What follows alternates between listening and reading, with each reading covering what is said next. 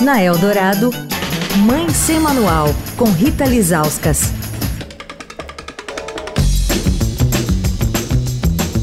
Oi, gente, Mãe Sem Manual começando a semana. Estamos no Novembro Roxo, que é o mês para discutir prematuridade, né? Que alerta sobre essa problemática dos partos prematuros, nosso assunto da semana.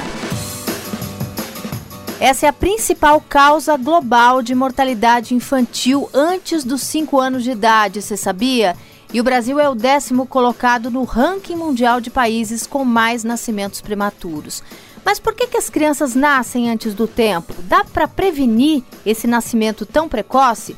Quais são as consequências, os cuidados, os direitos das famílias que têm filhos que nascem antes do tempo? A gente vai falar durante toda essa semana com a Denise Sugitani, que é diretora da ONG Prematuridade. Denise, quais são os riscos do nascimento de um bebê prematuro e dá para prevenir?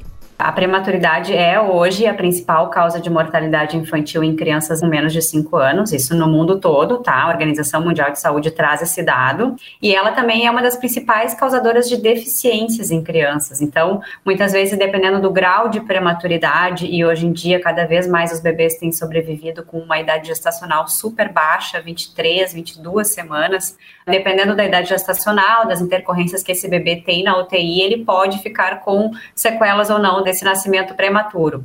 Mas prematuridade não é um, um, destino, não é um desfecho, a gente só quer alertar que, né, que é perigoso e que pode acontecer. Mas, como tu bem trouxe, muitas vezes a prematuridade acontece com uma gestação que está indo tudo bem, de uma mãe que está fazendo pré-natal adequado e de repente o bebê vem prematuro. Então a gente fala que a prematuridade ela é bem democrática, assim, ela acontece nos lares né, milionários e nos lares mais desfavorecidos, então é importante a gente dar atenção para a gestação a qualquer momento.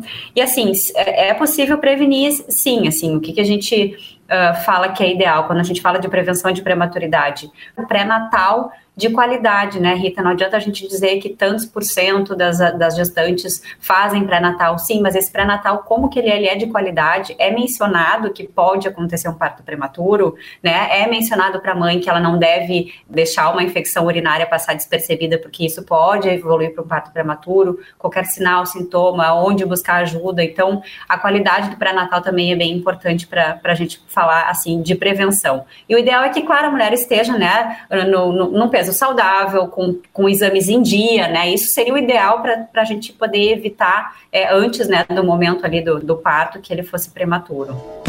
Amanhã a gente continua nesse assunto. Quer falar com a coluna? Escreve para mãe sem manual, arroba estadão.com. Rita Lisauskas para a Rádio Eldorado, a rádio dos melhores ouvintes.